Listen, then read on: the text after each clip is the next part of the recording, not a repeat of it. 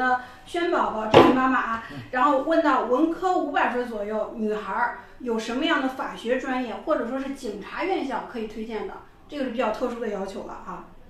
呃，文科五百分指的是一册是吧？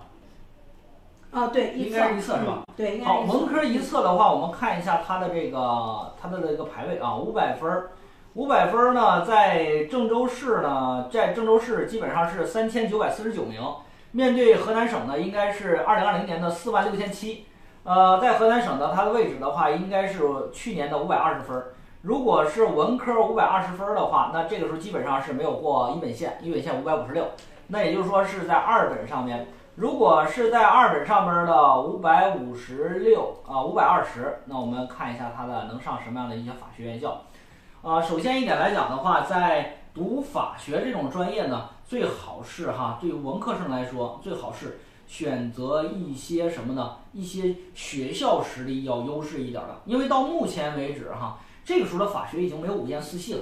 已经没有五院四系了。呃，就连我们说的郑大、河大这种学校也已经没有了。所以说，就是说有层次的学校已经不多了。那么这个时候，我建议呢，如果说我们这个考生在选择法学专业的时候，不用太纠结，就是说哪个学校的法学特别好，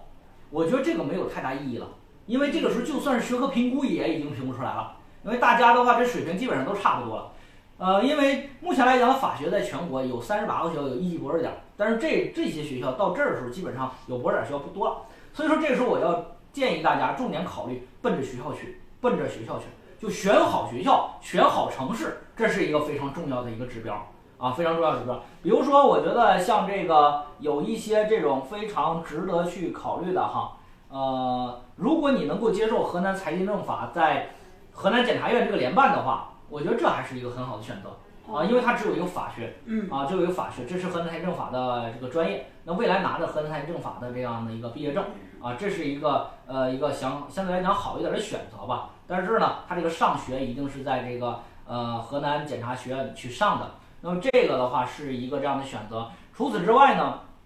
就是啊，我认为呢，就是比如说像这个呃呃，类似于有一些什么天津商业大学呀、渤海大学呀这些，至少我觉得是带大学的啊，大学俩字儿的，这对我们学生未来的发展相对来讲可能都会好一些。好吧，这个我觉得呢，在这里边呢，啊，需要给大家就是点到这一点啊，奔着学校层次，奔着城市地理位置，因为法学嘛，还是要有好城市，还是很关键的，好吧？行好。